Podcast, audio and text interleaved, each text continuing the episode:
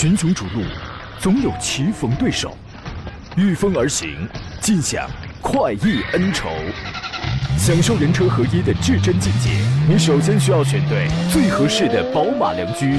精彩汽车生活从这里开始。买车意见领袖，权威专家团队聚会团购买车，专业评测试驾，主持人杨洋为你客观权威解析。这里是购车联盟。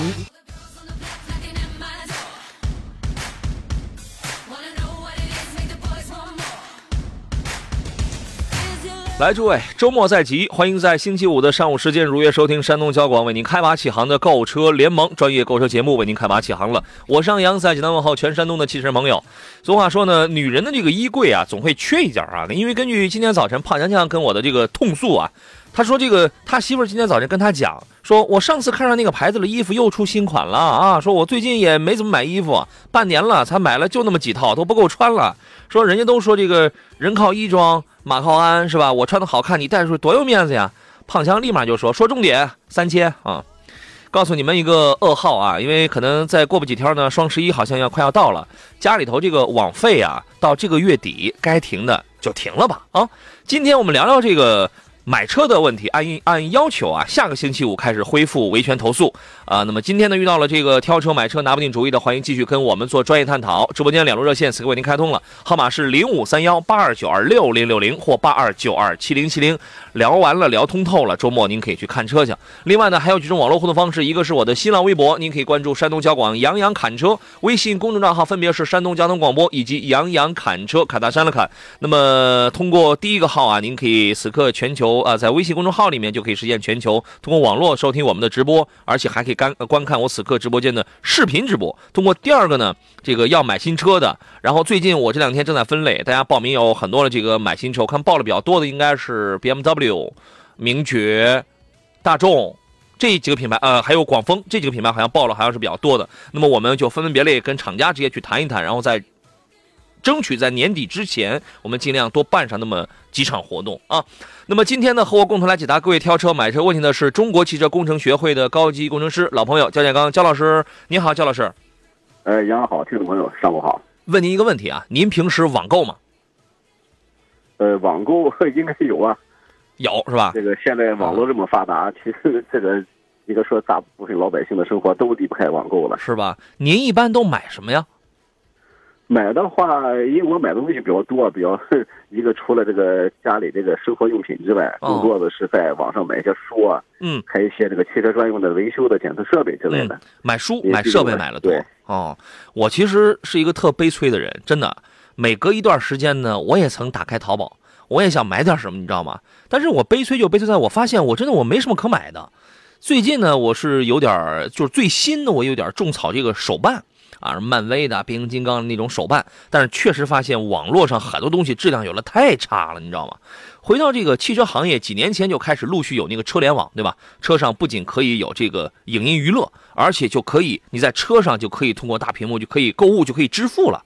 后来个别品牌主推了物联网，之前我也讲过物与物之间的这个互联，比如说你开车到你家楼下，你刚一到啊，你家里头这个空调。热水器、空气净化器就都开始工作了，这个叫物联网。汽车里头现在主推这个的，做的最好的是奔腾。所以呢，今天节目一开始，我们首先给各位留出酝酿问题的时间，先说一下昨晚的奔腾。昨天晚上呢，以大河奔流腾冲起为主题的一汽奔腾2019品牌之夜，在黄河壶口瀑布举行，发布了奔腾全新造车平台以及 B、E、S、T 四大产品线规划。B S T Best，然后奔腾刚好现在的这个 logo 啊，现在的这个这个牌子也也叫做 Best，对吧？然后差不多啊，这个然后呢，那个大五座的智慧旗舰型 T 九九，昨天晚上也亮相了，这个但是没有公布价格啊，之前的预售价格是十五万九千九到十九万九千九，新车最终上市，最终公布价格会在十一月一号，那么这意味着 T 九九这是奔腾家里现在旗舰，就是说最高端的食物链最高端的这么一款中型的 SUV 大五座。呃，您觉得就是我不知道那个焦老师之前对于这个 T 九九啊，有没有一些从颜值啊，从一些静态方面有没有一些了解？你觉得它现在出了一个十五万乃至十五万往上的这么一个旗舰车型，它的竞争力需要有哪些方面？啊，首先说啊，应该说对这个奔腾这个老品牌还是比较熟悉的。嗯。呃，因为以前咱们作为这个民族，呃，民族自主品牌吧，这个奔腾应该说在一段时间之内，应该说，包括它的 B 五零、B 七零，在当年卖的，我认为还算是相对不错。嗯，啊，虽然说好多年了种种这样那样的问题吧。嗯，啊，但是应该说在咱们的国内市场上还是有一大批这个车主存在的。嗯，但后期呢，因为我认为奔腾后期就说它整个这个产品线就说不是特别明晰。嗯，呃，特别是。很多这个新的产品，它和这个其他的，包括咱们自主品牌，当然和合资品牌相比，这差得更远。说它包括车辆的，首先是颜值这方面啊，动力总成，包括技术这方面，这个本身有差距。但是包括你最起码的颜值都都出了很大的问题。嗯，所以这两年就发现它整个奔腾系列好像慢慢边缘化了。嗯，但是非常可喜的，就是从去年开始，大家发现这个应该说是好像出现了一类非常新的奔腾。从 T 七七开始。对，没错，就是说。嗯，至少原来我对这个奔腾 有点有点感觉的说太老旧了。对，结果确实是 T T 七开始之后，我发现啊，这个车给我这个感觉完全不一样。嗯，它更加年轻化，更加动感，就更加符合现代人的一个选车的一个心理了。嗯，原来我认为这也是奔腾，就说下一步它可能为什么这个产品线进行打造的一个原因吧。对，可能更年轻的、更加智慧的奔腾出现之后，我相信。大家可能对奔驰、呃奔腾这个品牌的这个忠诚度可能又回来了，是，尤其是这些老的奔腾的车主。嗯嗯，原来是确实是产品阵营本身就不是很清晰，脉络不是很清晰。二呢，产品也少。三呢，颜值也确实老一些。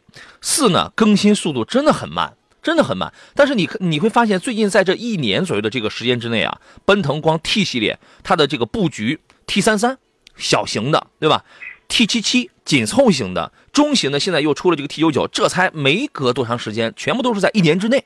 一年之内，它对于这个市场产生了这个更为细致的这个产品覆盖。然后呢，根据它的规划，明年二零二零年将上市三款新车型，乃至更多。所以说，它加快了在新产品的这个速度节奏上的这种投放。啊，它就加快了速度，然后从 T 七开始，颜值、配置、功能各方面确实，你你再跟原来的叉四零啊那样的车，你在这这个叉八零你去比的话，那简直不是同一个时代的产品啊。所以说我在节目上，我们呃前段时间有朋友要买叉四零，我我说你不要买这个了，你直接去买 T 三三啊。然后呢，关于这个 B E S T 呢，它其实是代表了四类不一样的车，它是四条线，这个我们就不再说了啊。有侧重于新能源车的。这一条生产线的有侧重于这个高端的啊，这个咱们就不讲了。T 九九，这是很多朋友关注的，而且也是昨天品牌之夜的一个。重中之重，这个车的尺寸、配置、动力都达到了同级别车型的一个主流的水准。它是一个大五座的空间，而且是 2.0T 的涡轮增压发动机，224匹，达到340牛米。官方数据说，整车从零到一百公里的加速需要8.6秒，百公里是7.9升。配置上依然是 T77 上那套非常独特的 3D 全系的智控系统，而且在 T99 上它做了一个升级，升级到了 D-Life 的5.0的智控版本。我们说原来奔腾从从叉四零开始叫做全球首款互联网 SUV 嘛。那个时候是几点零版本，现在已经到了五点零版本。我们先进广告，来，诸位，我们回到节目当中。安若素发言说，出差一个月，今天终于有时间可以听交广的节目，听延安的节目了。最爱汽车帮啊，下礼拜就恢复了啊。然后说不听广播直播了，去看视频直播，看看胖羊有没有更胖，好像有，这个好像有。呃，云水禅音说：“杨，琴奔腾 T 九九的顶配售价会超过二十五万？不会，我觉得它连二十万都够呛能超过的，因为之前的预售价是给的是十五万九千九到十九万九千九嘛。我觉得差不多顶配车型也就在十八万九或者十九万高冒头，我觉得也就是在这个价格区间了。哎，这个也不会特别高啊。呃，刚才我们说到了这个它的五点零 D Life 的这个版本，除此以外呢，还有很多的配置，包括语音控制啊、人脸识别、流媒体的这个后视镜，之前你在凯迪上能见到的那个 AR 的实景导航 L 二。级别的这个主动安全驾驶等很多的这种这种当下必不可缺的新车里边必不可缺的这种智能设备，然后它都有啊。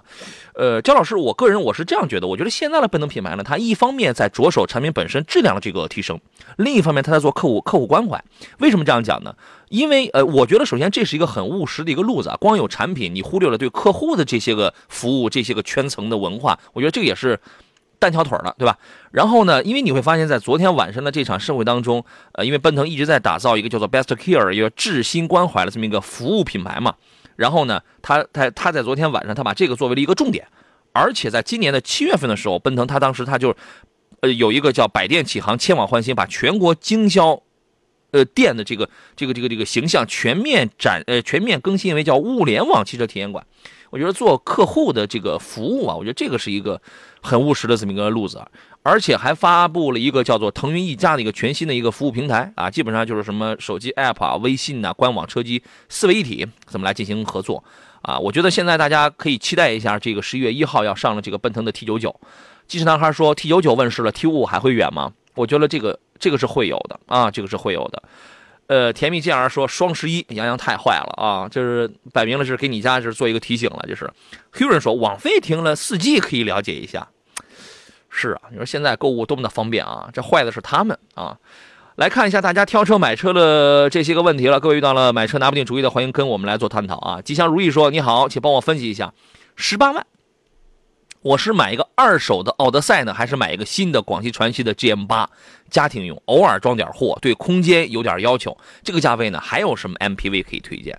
老款的奥德赛要是还没停的话，其实它十八万是可以买到了，但是现在应该是够呛能买到库存了吧？焦老师觉得呢？呃，主要看怎么分析了。呃，如果说从这个车型的可靠性上来讲，基本上现在咱们国产车。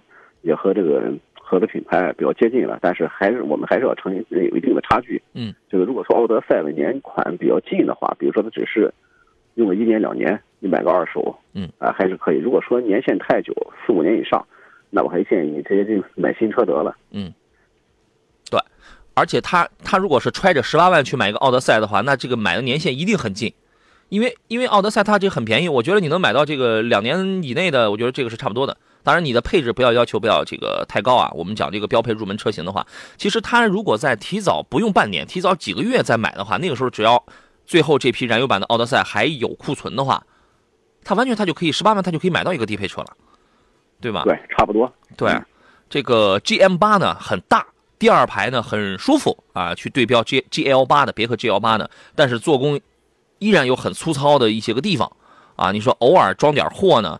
呃，反正谁都能拉货，谁都能拉货。我就告诉你，他偶尔也是有有一些小毛病，也是有一些这个比较粗糙的，你看不过去的地方啊。这个李嘉庆说，奥迪 A 六跟宝马五系该怎么来选啊？你这个东西，其实我还是那句话，看似是你在选车，其实是车在选人。不同的人从我们这儿得到的答案永远是不一样的。焦老师，你觉得这个观点有道理吗？有道理，有道理，因为。其实我认为你选车的话，更多的话，我认为从目前来看的话，我们大部分人用车还是我认为还是从个人的喜好去出发吧。嗯啊，但如果说你真是有这个确实有商业用途的话，嗯，那可能说你的考虑这个事可能要考虑到说我的我的面子啊或其他的。但是真正从个人去开的话，嗯，年轻人的话，我认为如果说你真给他这么一个选项的话，可能更多人会倾向于买宝马五。嗯啊，因为我感觉到我更有面子。啊，但如果说真是你从商业用啊，或者说我后期保值等的这个方面来讲的话，那奥迪 A 六我认为更加实在一些。嗯嗯，因为 A 六的价格现在要更低一些，是吧？是的。对，五系昨天我们也讲了，五三零 L 一刚刚也上了一个新款，四四十九万九千九一个，还有五十多万一个啊，刚刚也都换了新款。呃，五系要买的话，昨天我们节目当中有朋友要买五二五啊，五二五其实就是原来的五二零嘛。其实我们昨天的观点也是啊，最好你要是对动力、对操控有一些比较偏拗的话，最好还是最低上一个五三零啊。五三零我开过很挺长一段时间嘛。呃，这一代的 Clear 的这个平台让这个车轻了一百多斤啊，然后整车的动力也有这个提升，所以说呢，它开起来呢不是那么的稳健。我不是说这个车飘啊。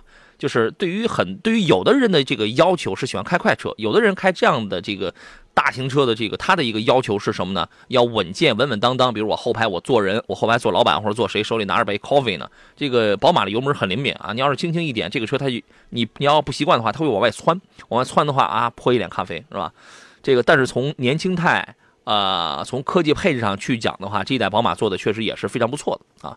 不一样的要求，你好好琢磨琢磨。不是你在选车，同价位的车能摆在这儿，大家卖的都很好，一定不是说谁能完全能压到谁的，啊，是车在选人。你有你有什么样的这个特点？你如果喜欢这个操控，喜欢一些更新、更潮、更年轻的一些配置、一些功能的话，那你肯定要买五系的啊。星星点灯说：“你好，主持人，吉利星越、领克零一啊，你买了你摆了零一在这儿，你为什么还要看吉利星越呢？”其实这两个车是有一些不一样的啊。然后名爵的 HS 都选 2.0T，二十万以内落地。你看，它其实它这个预算就是很奢侈了，预算就是钱很钱拿出来很多了，对吧？从后期的这个维修保养、小毛病方面分析，该选哪一款呢？谢谢。这个问题交给焦老师。呃，还是从品牌啊，我我认为还是一个说，既然价位都差不多，而且这个基本上就是说啊，车的车的性能比较接近啊，相对来讲，我还是比较倾向于这个领克吧，因为我认为这几款车当中啊，就只是我个人观点，我认为领克我看着更顺眼一些，只只能这么去讲。嗯，呃，我觉得领克零一做工确实要更好。在这仨在这仨车里边，它的做工要要要要就更好。星越呢，买的最多的这个人啊，基本上都是十三万、十四万，或者你上个十五万，啊，你二十万，我们昨天刚说了嘛，十九万几来着？十九万一千八是吧？那个四驱顶配，但是你二十万落地领克零一，你也能拿四驱顶配两点零 T 的了。星越的溜背这个车是非常的个性的。啊，但是看你看你是怎么想，你就想选个颜值非常个性的，还是选想选一个品牌号召力更强一些？因为其实领克的这个级别，这它的定位要比吉利星越要更高一些的嘛，对吧？HS 也是一款很务实的车，这个现在价格很便宜，你根本你用不了二十万，原来十四万几，十四万五千八还是还是十四万几，那个车那个是最合适的价格，现在已经降到这个十一万左右，差不多吧。所以说它的这个定位啊，它的定位 H S 的这个定位其实也要再低一些啊。所以说你的如果预算充足的话，你就买这个就得了啊。云水牙问了一个换油方面的问题，我们也说一下吧。说轩逸轩逸车的这个变速箱油多少公里换新的？再者车上其他的油和水换的里程分别是多少呢？这个简单一说吧，焦老师。啊，轩逸的话，你如果说自动挡的车，它肯定 C V T 变速器了。嗯。啊，一般 C V T 变速器的话，厂家。厂家为主车当中讲的是这个终生免维护的，但其实根据咱们这个实际使用的这个情况来看的话，就这个换油还是还是需要换油的。一般情况下，就说呃，最长六万公里吧，嗯最好去换一换油。嗯，其他的油液呢，比如说这个刹车油啊这一类的。呃，刹车油就不一定了。刹车油首先就我还建议咱们所有听众朋友，首先你先把自己这个车的说明书去看一看。对，因为不同的厂家品牌，它用的这个。呃，制动液我们叫刹车油，制动液这一块它的嗯，这个整个维保的里程是不一样的。对，你像我举例子，像大众的话，你去看到修理书，那保养手册，那绝对不会让你超过两年，你两年必须要换，甚至说有的这个车型一年必须换一次这个制动液。嗯，但有的车型的话，你包括就是我在开那款车，这个厂家也是讲的，这个四万公里必须换一次。啊，但是我拿我的检测仪，就说制动液的一个分析仪分析完之后，这个发现这个现在跑了七年了。嗯。啊，结果那个刹车液还是符，制动液还是符合这个原厂标准的，所以说我现在也没换。主要是没没没吸水，没进水，对，它没吸水，对，就它整个就是两方面，第第一个说看有没有水，第二看有没有勤检查着。这两方面也也说制动液它是不是发黑了？如果发黑的话，像这种的话，你我建议咱们车主朋友一定要要把它换掉，或者说我们打开这个储液罐上方，你就看里边有这种絮状的，嗯，就是棉絮状的飘的东西，嗯，那一定要换，因为可能这种。东西它进入咱们的 ABS 系统之后啊，有可能导致你的这个阀体卡滞啊。嗯，你万一我急刹车的时候，这 ABS 不起作用，或者说它响应慢了，这是非常危险的。对，所以说这个你就勤检查就是换吧。对，这个你去做保养的时候啊，你勤检查着就是了啊。这个王延康说：“杨老师好，请问红旗的 H 五怎么样？我爸开，五十多岁，在机关呃在机关上班，看的次低配落地刚十六万，我觉得这个车还是蛮合适的。从品牌形象上去讲的话，对吧？这个车有一定的这个操控性，内饰这块应该还是非常不错的。H 五售后终身免费保养。改型之后啊，嗯，它这个啊，应该更适合咱们这个家用了。以前的时候，我们一般把它作为一个官方形象。群雄逐鹿，总有棋逢对手。御风而行，尽享快意恩仇，享受人车合一的至臻境界。你首先需要选对最合适的宝马良驹，精彩汽车生活从这里开始。买车意见领袖，权威专家团队聚会团购买车，专业评测试驾，主持人杨洋为你客观权威解析。这里是购车联盟。来，诸位，我们继续回到节目当中。这里是礼拜五为您直播的购车联盟，山东交广正在通过我们的广播，还有我们的所有的新媒体的方式，在进行这个全省乃至全球的这个进行直播。我是杨洋啊。呃，剩最后的半个小时遇到了挑车买车的问题，欢迎跟我们探讨。直播间两路热线是零五三幺八二九二六零六零或八二九二七零七零。另外可以给我发微信、发微博、发 QQ，我全部在线。微信公众账号呢，您可以通过山东交通广播的官方公众号和杨洋侃车的微信公众号直接跟我来联系啊。座上宾呢是中国汽车工程学会的高级工程师焦建刚焦老师，你好，焦老师。大家好。刚才那个红旗 H 五的事儿您还没说完是吧？再来说几句吧。啊，H 五的话。一个说，怎么说呢？我还是说这个红旗的系列吧。这个新的 H 五这个出现之后啊，就是它更加这个亲近平民了。嗯。尤其是它整个这个价格定位，嗯。呃，尤其是从整个这个车型这个升级之后，嗯。价格，而且我认为控制的更加接近于咱们这个普通老百姓。嗯。我认为这是和这个整个咱们一汽它对整个红旗定位有关系。嗯。高端、中端、低端都有了。嗯。而且让更多的说咱们老百姓心。心目当中这种这个红旗的高端车能够走入走入家庭，我认为这就是嗯这个一汽，我认为近两年的做出的最大改变，包括结合咱们前面讲到过的奔腾奔腾的表现，嗯嗯，我想作为一汽集团来讲的话，就说呃，先不讲这个车的质量如何，至少是从从作为汽车业的杠把子来讲，就它肯定我认为以后一汽集团在这个国产品牌这方面肯定要。起到相应的作用。嗯嗯嗯，对。自从徐留平去了红旗之后，很年轻，很年轻啊。然后呢，王延康说，听说油耗下不来十多个油，这个这个很正常。它排量摆在那儿，它是个 1.8T 的车子，而且它还是个中级车，你将近五米的车长，那它不可能太省油。正常情况下，市区油耗就得在十一、十二升，很正常。一点一点八 T 的呀，对吧？然后呢，说 1.8T 加速十一秒多，你这这个这就是扯了。人家官方数据是九秒多。九点几，九点六还是九点七，那个就可以破百。一点八 T 加速十一秒多，你去问问比亚迪 F 零，它零它是十一，那个还是十二秒破百。这个你这这个就就就就道听途说，但是油耗确实是因为它是这样，你买的是什么样的东西，就不可能给你大排量，那那那还这个不吃油吗？这个不可能啊，终身免费保养，我觉得这个是一个卖点。德州一米七八说：“这个杨好，老师好，我的车呢是名爵 HS 两两点零 T，变速箱呢是湿式的六档双离合嘛？对，每次打着火之后呢，挂档的时候严重闯动，但是就闯一下，做过变速箱升级还是没什么效果。打火以后怠速时间长点再挂档就不会闯动了。没错，这车它就是这样，就是在起步的时候会有，因为我当时开的时候它倒是不是很严重，轻微的闯动，但车热了之后马上就好。这个车是这样的，吉利嘉际是这样的，好多车型都是这样。”说今年六月份的新车，这种严重闯动有什么处理的办法吗？他就闯您一下，我觉得这个不会有什么太好的办法。反正车热一会儿，热个二十秒、三十秒，立马就好了。这个有什么办法吗？焦老师？这个应该没有特别好的方法。其实最大原因在哪？匹配的问题，还是冷车启动的时候，发动机的输出扭矩比较大，对，导致的。运动型车想一想，因为我这个热车之后，我本身发动机它本身这个动力需求它减减轻了，嗯，而冷车的时候，我这个发动机这个状态不稳定啊。啊，如果说我这个喷的油少了，点火这个点火强度的出现问题的话，那我整个这个发动机冷车的时候它会抖动啊，所以保持它的稳定性，你只有在冷车的时候让它多喷油，多喷油带来的说它输出的动力就大。对，这是先天设定。你挂档的时候，你包括你开一下宝马的这个七系，嗯，你挂档之后，你你踩着刹车，你感觉这个也是这样的，跑着去呢。对。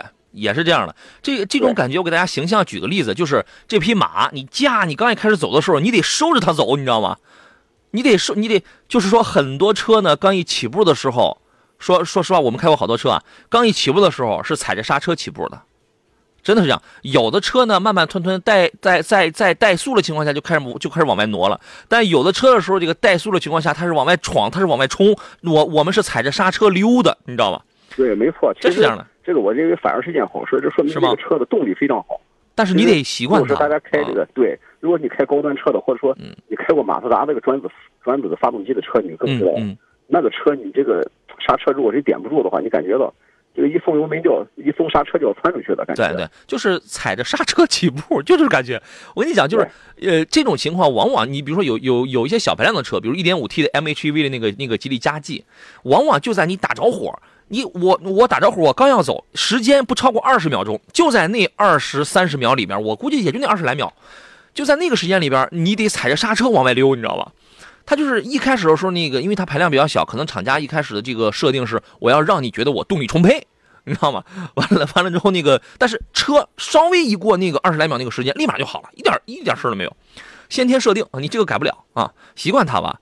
这个一语听楼说，请评价一下雪佛兰创酷 1.0T 的自动挡，明天就要去订车了。那个三缸机动力到底怎么样？你应当关心的不是它动力的问题。这个焦老师知道，雪佛兰的车在我们节目当中遭到了投诉，质量方面的这质量服务的投诉，这到底有多多呀？对吧？我觉得他应该关心的不是说看账面数字，把 1.0T 的三缸动力压榨到一个一百多少多少匹的这个事儿，而是应该关心，就是他关注的点，我认为是错的啊。这个事，焦老师您是怎么看？呃，应该说三缸车嘛，也说我认为在国内是一个畸形的产物吧。世界上大家去看一看，其他的主流国家，啊，用这种这个三缸机的也有，但是非常少，它不是主流。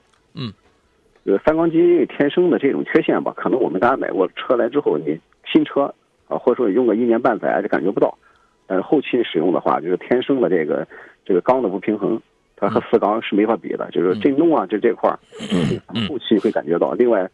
雪佛兰整个车系的话，确实，呃，品控应该说是有一点点问题的，也不能说雪佛兰的，包括整个通用，通用啊，它整个的一个车身的电器啊，包括变速器的这一块嗯，都是它一个弱项。而且出了问题之后，从我们汽车帮这个节目你接到投诉，你就看出来，出了问题之后，这个扯皮的、拖延的、解决的这个效率真的是极其低下，极其低下。所以我觉得你还是换台车吧，好不好？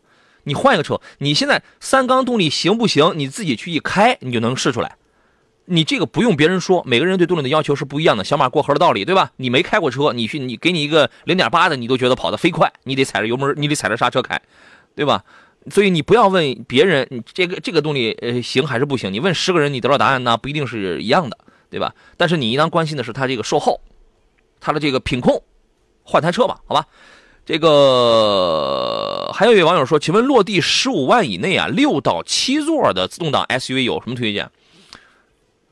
第一，你得买自主品牌；第二呢，六座的没有，呃，几乎没有，几乎没有。七座的有，我能想到的，我瞬间能想到是有三四个。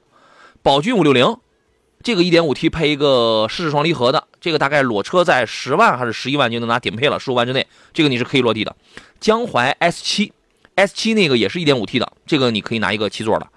中华 V 七，中华 V 七这个是可以啊，这个它那个二八零 T。然后那个那个一点六 T 的，你买一个七座七速双离合的，那个才指导价是十三万左右吧？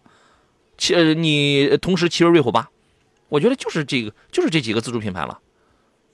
对，应该其实我认为这个杨哥说的这几个就是主流的，在这个车型当中。但相对来讲的话，嗯，买这车型的话，我认为要不然的话就是再低一点点，要不然就再高一点点。对，高不成低不就是吧？对对，非常的尴尬。对，高不成低不就，就是说你现在你买到了那个七座临时应急是可以的，但说实话真不宽敞，真不宽敞，你知道吗？啊，您琢磨琢磨啊。然后呢，这个技术男孩说，个人感觉奔腾推出了 T 九九以后呢，下一款很有可能是推出两点零 T 排量的三厢 SUV。什么叫三厢 SUV？你想说六倍吗？你你想说六倍吗？你他说竞争吉利星越、长安 CS 八五，那那就是 Fastback 那个六倍了啊。这个黑人说，七个人坐一点五 T 的车能开动吗？它是这样，你的价格在这标定了，它就不可能有很大的排量了啊。呃，一位网友说，我开的是科鲁兹，真是让他给坑苦了。买创酷的去选日系和大众吧，整个通用车都不能用啊。这个其实科鲁兹是一还是一款蛮经典的车子，当年出来的时候真的是卖的是特别好，卖了特别好。我不知道你你所指的坑苦了是出现了一些什么样的毛病啊？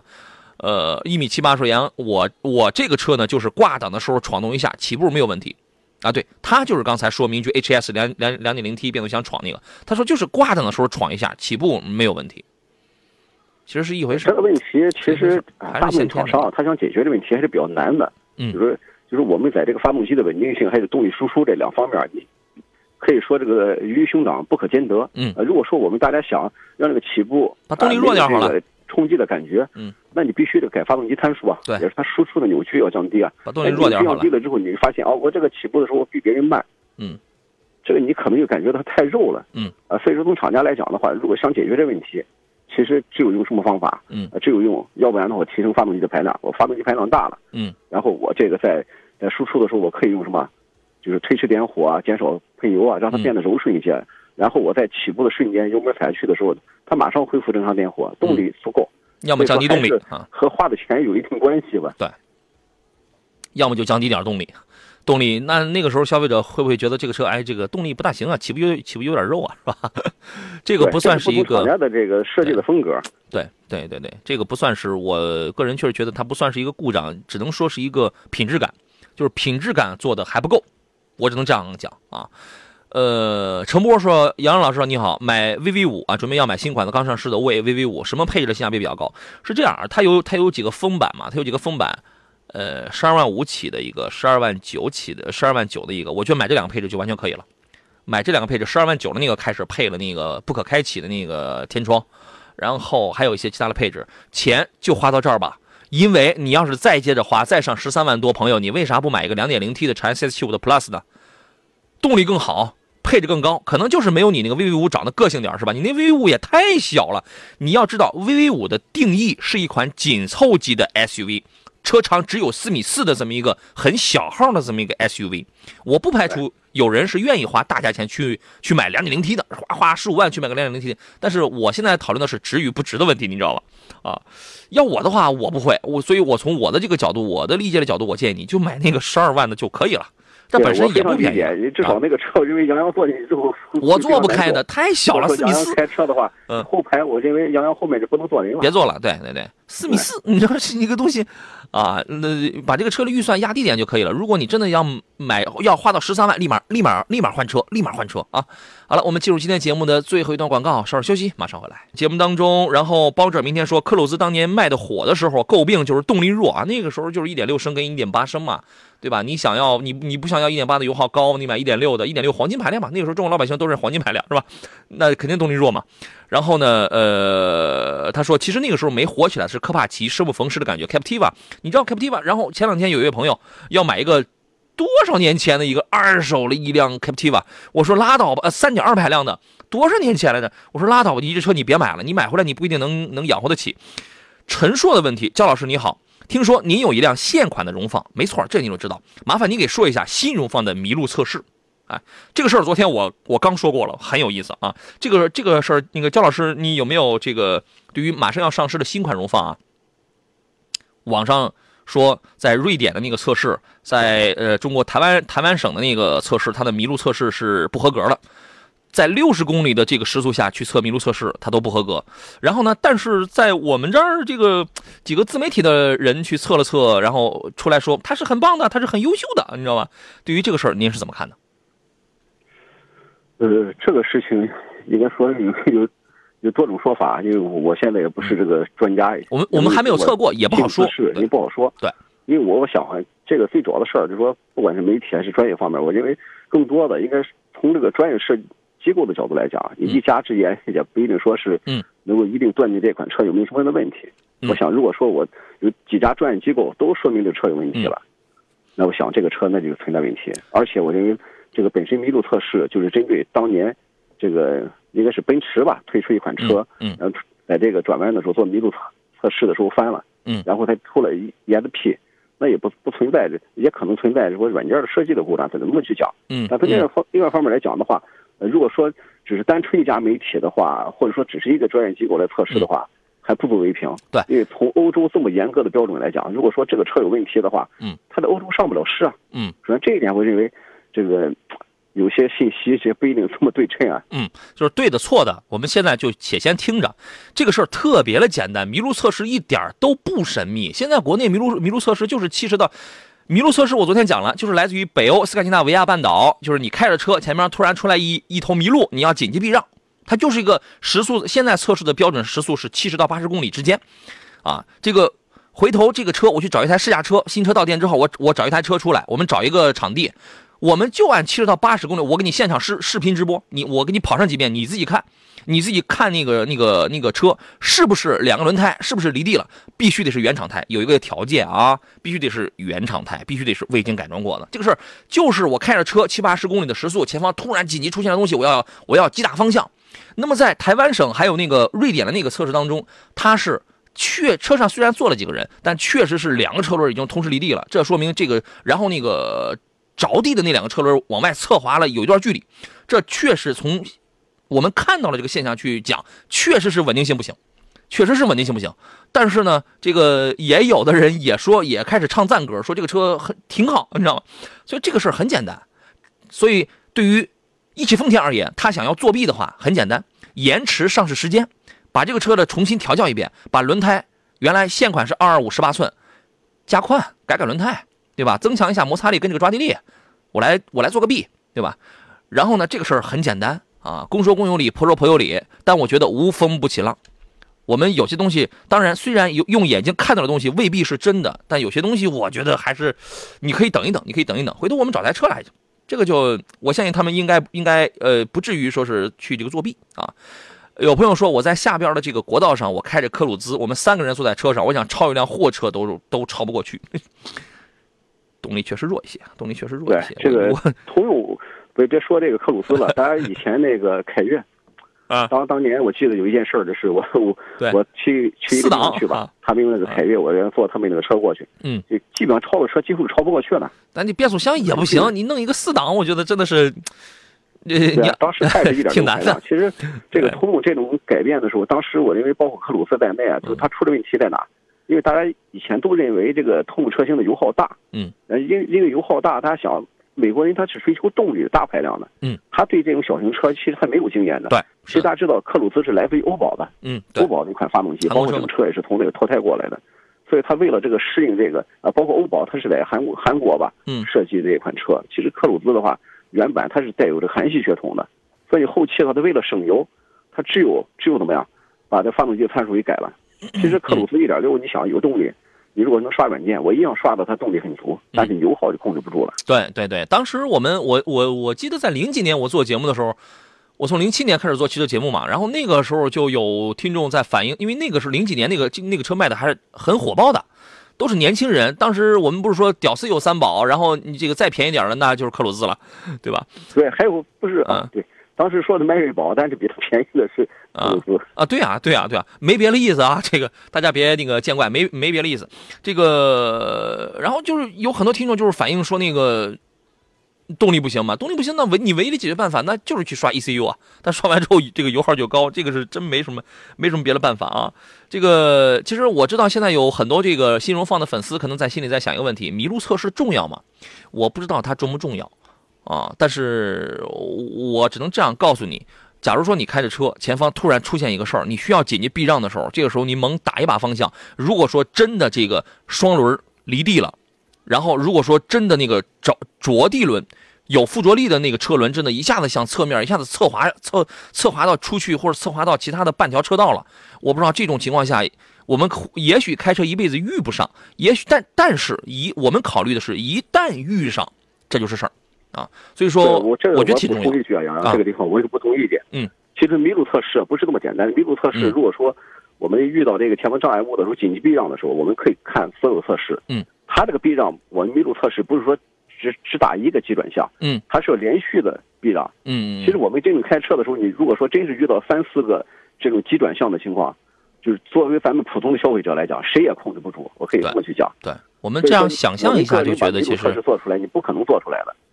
其实真真正的我们 ESP 起作用的时候，特别是前一把和第二把打方向的时候，嗯，几乎所有的车都是符合标准的，嗯。但是关键是你能不能绕过后面的第三个、第四个弯嗯嗯。啊，麋鹿测试的重点是在后面。好，所以说这个事儿真的是挺重要的啊。呃，有位朋友说：“杨洋好，我问一下，奥迪 Q 三跟宝马叉一怎么选？八十岁女性上下班开，你确定是八十岁奶奶上下班开？” 应该十八岁吧？你关键是这个一和零，这个一是位置不对，这个数字也不对。我们国家呀，是人民当家做主，我们国家呢是相当人性化的。八十岁的奶奶呀，我觉得可能已经退休。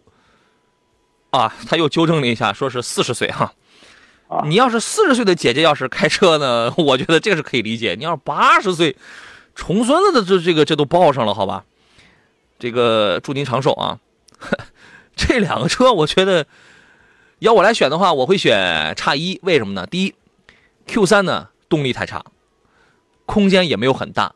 叉我选叉一的有个很大的理由是后排铺平之后一千六百多升，我喜欢那个空间。